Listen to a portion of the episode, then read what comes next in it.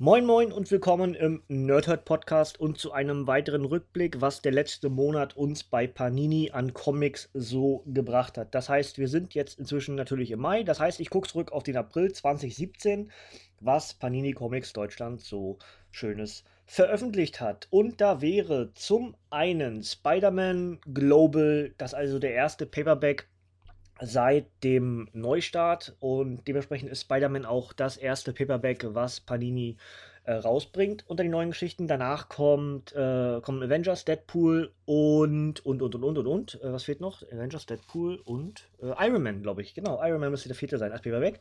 Ähm, ich lese euch wie gewohnt das Backcover vor. Und dann gibt es zu allen Ausgaben immer so ein bisschen den Überblick darüber, ob es ein Einzel, eine Einzelrezension gibt oder ob ich es nur lesen werde. Ne? Ähm, erfüllt alle Kriterien für den großen Neustart einer Spitzenserie, sagt Comicosity. Weltweiter Wandkrabbler. Peter Parker ist der sensationelle Spider-Man. Als kostümierter Held und Chef des Firmengiganten Parker Industries agiert er so international wie nie zuvor und nutzt seine Ressourcen für den Kampf gegen das Böse. Zusammen mit Prowler, Mockingbird und Shield stellt er sich den Terroristen von Zodiac und jagt sie unter anderem im neuen Spider-Mobil durch Shanghai oder stellt sie in Englands Hauptstadt London. Und während Peters Tante May in Afrika ein ernstes Kobold-Problem bekommt, arbeiten noch andere alte Erzfeinde des Netzschwingers an ihrem Comeback. Dieser spektakuläre erste Sammelband der brandneuen Spider-Man-Serie läutet für Spidey eine aufregende Ära ein. Inszeniert von, von Star-Autor Dan Slott und Top-Zeichner Giuseppe Guamoncoli, dem prägenden Spidey-Team der letzten Jahre. 14,99 bei Panini Comics Deutschland. Ähm, ich bleib dabei, äh, Paperbacks werde ich zu Anlässen raushauen. Also wenn, wenn wieder größere Geschichten in Sammelbänden kommen, dann werde ich das auf jeden Fall rezensieren. Oder wenn ich es gelesen habe und es besonders toll finde, dann würde ich es auch rezensieren. Ansonsten äh, ist das mehr so ein, ein Sammeln, ja. Ähm, dann der nächste, Doctor Strange, die letzten Tage der Magie, Teil 2 von 2. Die letzten Krieger der Magie. Der grausame Imperator und die Empirikul haben Dr. Strange und den Mitgliedern seiner zauberischen, okkulten Zunft schwere Verluste zugefügt und die Magie der Erde so gut wie ausgelöscht. Jetzt ist es wichtiger denn je, dass Stephen Strange und seine verbliebenen Verbündeten die letzten Reste Magie des Planeten zusammenkratzen. Dafür sammelt der Meistermagier auf der ganzen Welt ungewöhnliche Artefakte und schwer bewaffnet zu einem entscheidenden letzten Duell anzutreten. Unterdessen befreien die Empirikul ein finsteres Geheimnis aus dem Keller des obersten Zauberers. Der coolste Dr. Strange aller Zeiten, der verzweifelte Kampf um die sterbende Magie geht weiter. Inszeniert von Jason Aaron und Chris, Chris Bachelot und anderen. Äh, Jason Aaron für Wolverine und Chris Bachelot für X-Men zuständig. Ungebändigt, fantastisch, bombastisch, sagt Newsarama. Und das Ganze ist für 14,99 bei Panini Comics Deutschland erhältlich. Und ähm, ihr wisst es schon, ich mag diese Doctor Strange-Geschichte sehr. Und ich habe bloß darauf gewartet, dass Band 2 erscheint. Und es ist ja ähm, eine, eine, eine übergreifende Geschichte, ist ja jetzt Teil 2 von 2, äh, die letzten Tage der Magie. Und dementsprechend wird es auf jeden Fall das als Rezension bei mir geben. Weiter. Civil War 2, Sonderband 2, Krieg der Götter. Göttliche Helden. Marvels antiker Held und Halbgott Herkules steht einer gewaltigen Bedrohung gegenüber. Brandgefährliche Götter der Neuzeit wollen ihn vernichten. Der ehemalige Avenger hat schon bessere Tage gesehen und weiß, dass er diese mächtigen Gegner nicht alleine besiegen kann. Also versammelt er seine, seine, eine Schar mythologischer Helden, die ihm in der entscheidenden Schlacht beistehen sollen. Doch der göttliche Konflikt im Schatten des Zweiten Heldenkriegs ruft auch Captain America, Spider-Man, Captain Marvel und Medusa auf den Plan, die sich Herc in den Weg stellen. An anderen Stellen, an anderer Stelle, müssen sich der neue Hulk, Amadeus Cho und andere den Tod äh, und den letzten Willen des ersten unglaublichen Hulk verarbeiten enthält als erste deutsche, als erst, Moment, enthält als deutsche Erstveröffentlichung, so ist korrekt, korrekt, die komplette Miniserie Civil War 2, Gods of War und den One-Shot The Fallen, inszeniert von Dan Abnett, Greg Peck und Mark Bagley sowie anderen. Ähm, Dan Abnett für Guardians of the Galaxy Krieger des Alls zuständig, Greg Peck für Hulk und Mark Bagley für Spider-Man. Unterhaltsam und aufregend sagt Weird Science 120 Seiten, ebenfalls 14,99 bei Panini Comics Deutschland erhältlich. Und mit sehr hoher Wahrscheinlichkeit werde ich, wenn alle Sonderbände da sind, werde ich da was äh, Gesammeltes machen, genauso wie auch den Civil War. Nicht ganz so breit, wie ich aktuell den Secret Wars Event mache, werde ich auch den Civil War besprechen. So, jetzt kommen wir zu einem der Highlights des Monats, denke ich, also ganz persönliche Meinung natürlich. Captain America, Steve Rogers im Zeichen der Hydra, also Captain America 1, ja, Steve Rogers im Zeichen der Hydra. Adventures in Pure Taste sagt eine Punktlandung. Ähm, ja, doppeltes Spiel. Die Welt hält den, hält den Atem an. Hydra, die ultra, ultra echte Terrororganisation, die eine neue politische Ordnung anstrebt, erhebt wieder ihr menschenverachtendes, grässliches Haupt. Doch sowohl der Red Skull als auch, als auch Baron Simo planen, die rassistische Vereinigung unabhängig voneinander zu alter Stärke zurückzuführen. Ein hinterhältig geführter Zwei-Fronten-Krieg droht die USA zu erschüttern, und nur ein Mann kann der Unterwanderung von Recht, Freiheit und amerikanischen Werten Einhalt gebieten. Steve Rogers, der erste Captain America. Aber will er das überhaupt? Er ist wieder da. Der originale Wächter der Freiheit meldet sich zurück mit einem neuen Schild, einem neuen Kostüm und einer neuen Mission. Ein herausragendes Sternemenü von Ex-Politiker Nick Spencer und Shootingstar Jesus Saiz. Äh, wer die Comic-Entwicklungen in Amerika verfolgt, weiß, was in diesem Comic passiert. Ich werde es zu 1000% rezensieren. Ich freue mich wahnsinnig drauf. Ähm, weiter im Text. Vision 2 träumen Androiden von virtueller Liebe. Held oder Massenmörder. Der von Ultron erschaffene Avenger Vision ist ein lebender Android und hat sich eine kleine Familie künstlicher Menschen gebaut, mit der er in der Vorstadt lebt. Eine Frau, zwei Kinder, ein Hund, traumhaft. Doch auf dem Glück der Visions liegt der Schatten von Lügen und sogar Mord. Außerdem wurde den übrigen Avengers prophezeit, dass Visions Entschlossenheit, seine Liebe um jeden Preis zu beschützen, zur Auslöschung der Welt führen werde. Gut, dass Visions kleiner Bruder Victor Mancha vorbeischaut und die dringend nötige Freude ins Heim der Familie zurückbringt. Doch Ultrons zweiter Sohn hat ebenfalls ein Geheimnis und verfolgt finstere Pläne. Der zweite finale Band der grandiosen Serie über den Helden aus Avengers und seine außergewöhnliche Familie, geschrieben von Tom King für Batman und mit Artwork von Gabriel Hernandez Walter für Astonishing X-Men und Michael Walsh für Rocket Raccoon und Groot zuständig. 16,99 bei Panini Comics Deutschland erhältlich und äh, definitiv werde ich beide Bände zusammen also sowohl äh, eine glückliche Familie heißt das andere Band, glaube ich, und auch hier Träumen Androiden von virtueller Liebe werde ich in einem äh, gemeinsamen Podcast für euch rezensieren. Weiter im Marvel-Text. Zwei habe ich noch bei Marvel, dann geht es in die anderen Bereiche. Ähm, Venom Space Knight, der letzte Kampf, also Venom Space Knight 2, der letzte Kampf und auch hier wieder das Backcover. Geiles Artwork und eine irre packende Story, sagt Weird Science und auch hier ist es eine Finalausgabe. Venoms letzte Jagd. Flash Thompson kämpft im All für das Gute. Er und seine bunt zusammengewürfelte außerirdische Crew bekommen es mit einem monströsen Gegner zu tun, den Flash bestens kennt, dem instabilen, hasserfüllten Alien-Symbionten, der ihn lange zum heldenhaften Agent Venom gemacht hat. Schließlich muss Flash erkennen, dass er die Probleme mit seiner dämonischen besseren Hälfte nicht im All, sondern nur auf seinem Heimatplaneten lösen kann. Auf der Erde angekommen, trifft der Symbiont seinen früheren Wirt Spider-Man, Außerdem schwirbt Flash Freundin Mania in großer Gefahr. Für alle Fans von Guardians of the Galaxy und Venom.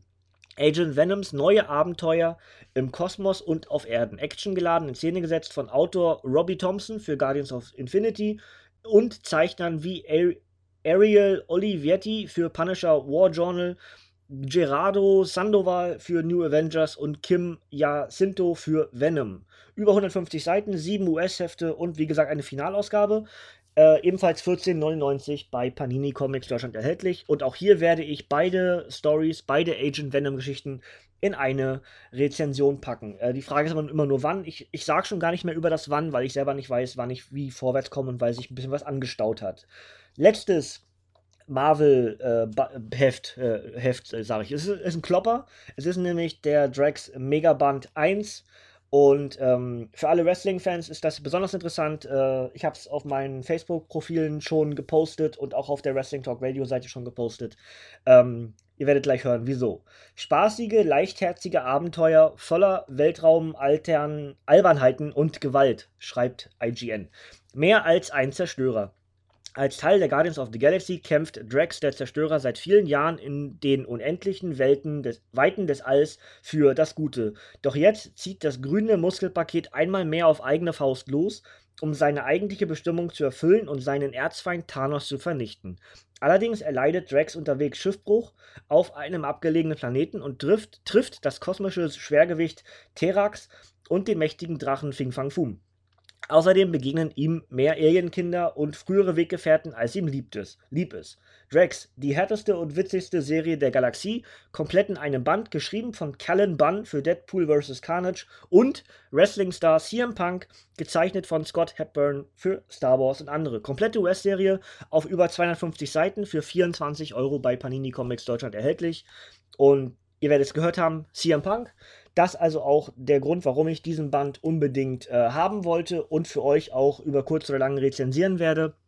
Ähm, nachdem CM Punk ja schon das Vorwort beim Event äh, Avengers vs. X-Men geschrieben hat, jetzt also seine eigene Geschichte, äh, die er co-produziert hat, co-geschrieben hat, ähm, ich freue mich sehr drauf und auch die alternativen Cover. Es gibt einen Variant-Cover, was einfach nur hervorragend ist.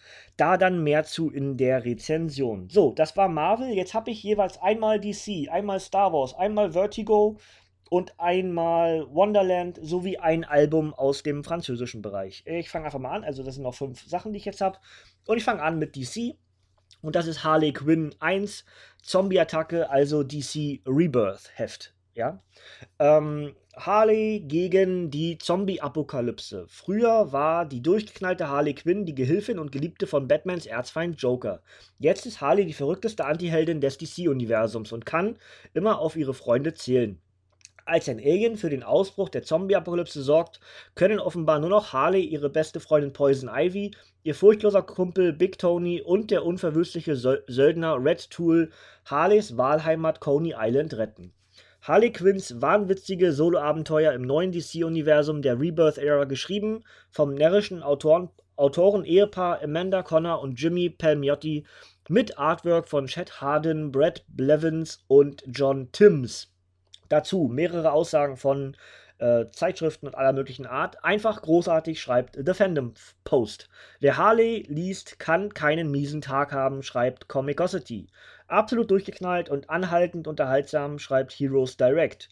Und DC Comics News ergänzt, lest sofort diese Serie, die jeder einfach mögen muss, ob neu oder Altleser. Das Ganze ist für 9,99 bei Panini Comics Deutschland erhältlich und wird über kurz oder lang auch bei mir rezensiert. Weiter im Text und äh, gestern, für mich gestern, für euch vorgestern, war äh, May the 4th be with you, Star Wars Tag, 4. Mai. Und dementsprechend gibt es Star Wars äh, jetzt ein bisschen verspätet, aber ist ja nicht weiter schlimm, auf die Ohren. Star Wars, Darth Vader, Vader Down, also die Fortsetzung der anhaltenden Marvel-Interpretation des, ähm, ja, des, des, des Star Wars-Universums. Und hier ein Paperback für die Kollektion. Auf der Jagd nach Darth Vader. Darth Vader hat Luke Skywalker bis zum Planeten Vrogas, Vrogas Was verfolgt. Nachdem der Sith Lord einige Rebellengeschwader besiegt hat, wird er von Luke zu einer Bruchlandung gezwungen, bei der auch der junge Rebellenpilot selbst abstürzt. Als Leia davon erfährt, will sie diese einmalige Gelegenheit nutzen und schickt sämtliche Rebellenstreitkräfte zur Absturzstelle, um den dunklen Lord zu vernichten. 148 Seiten Star Wars Action für 16,99 bei Panini Comics Deutschland erhältlich. Und ähm, ich werde wahrscheinlich auch über kurz oder lang da mal wieder was Größeres draus machen. Ich habe jetzt von den anderen Bänden auch schon angefangen zu lesen und vielleicht müsste ich da einfach mal alles zusammen in eins machen, damit ich wieder up to date bin. Zumindest was die Rezensionen betrifft. Ähm, ich habe gestern übrigens ähm, Im Rahmen des Star Wars Tags habe ich mit Star Wars Rebels angefangen zu gucken. Äh, gefällt mir im ersten Moment gar nicht mal so verkehrt. Ist eine direkte Nachfolgeserie zu den, zu den Klonkriegen, also Clone Wars. Und äh, gefällt mir ganz gut. So, weiter. Vertigo steht an. Auf dem Frontcover steht, iZombie haucht einem oft totgesagten Genre neues Leben ein verleiht ihm nie gesehenes Sexappeal, schreibt Douglas Rushkoff, Autor von Present Shock, wenn alles jetzt passiert. Ähm, ich wollte eigentlich, habe ein bisschen gehofft, dass da nicht gleich der Titel steht, aber egal. iZombie, also Band 4, besessen und es ist ebenfalls eine Finalausgabe und äh, ja, Backcover gibt es zuerst auf die Ohren. Die Apokalypse findet in Oregon statt. Die Zombie-Invasion in Eugene, Oregon mag vorüber sein, aber für die untote Gwen, die ihrem Zustand nicht viel abgewinnen kann, und ihre Freunde beginnt der Kampf jetzt erst so richtig. Gwen hält sich versteckt, denn die Stadt wurde von bewaffneten Truppen eingenommen, die jedem, der gegen der gern Hirn ist, nur allzu gern den Kopf wegblasen. Angef angeführt werden sie von den toten Präsidenten einer Truppe von Supergeheimagenten mit übernatürlichen Kräften. Sie liegen im Clinch mit einer geheimen Gesellschaft, die wiederum jedes übernatürliche Leben auslöschen möchte und nicht nur hirnlose Monster. Ach ja, Gwens Freund ist einer von ihnen. Und äh, einer von ihnen, richtige Betonung, schwarz. Und er hat eben herausgefunden, dass seine Freundin ein Zombie ist. Und das ist noch längst nicht alles. Eine unsterbliche ägyptische Mumie schmiedet heimlich Pläne und will Gwens besten Freund opfern. Ein geisterhafter Held kehrt zurück und stiftet Unruhe. Ein Vampir, ein Frankenteen-Monster und ein Geistermädchen haben ein bizarres Dreiecksverhältnis. Und eine durchgeknallte Wissenschaftlerin will zusammen mit einem Gehirn in einer Kaffeekanne die Apokalypse heraufbeschwören. Werden sie alle das lebend überstehen oder besser gesagt untot? Chris Robertson für Fable Cinderella und Michael Allred für Madman schließen Gwens Geschichte in diesem vierten und letzten Band der mit einem Eisner Award nominierten Serie ab. Dazu schreibt Comic Book Resources, iZombie, von dir lasse ich mich gerne beißen. Das Ganze ist für 1999 bei Panini Comics Deutschland erhältlich und wird definitiv bei mir rezensiert. Dann haben wir Wonderland und zwar in dem Fall Asylum, Blut und Wahnsinn und das ist der zwölfte Wonderland-Band. Violet wird irre. Jeder weiß, wie Alice in den Kaninchenbau stürzte, aber wirklich, aber wirklich schrecklich ist das, was danach passierte.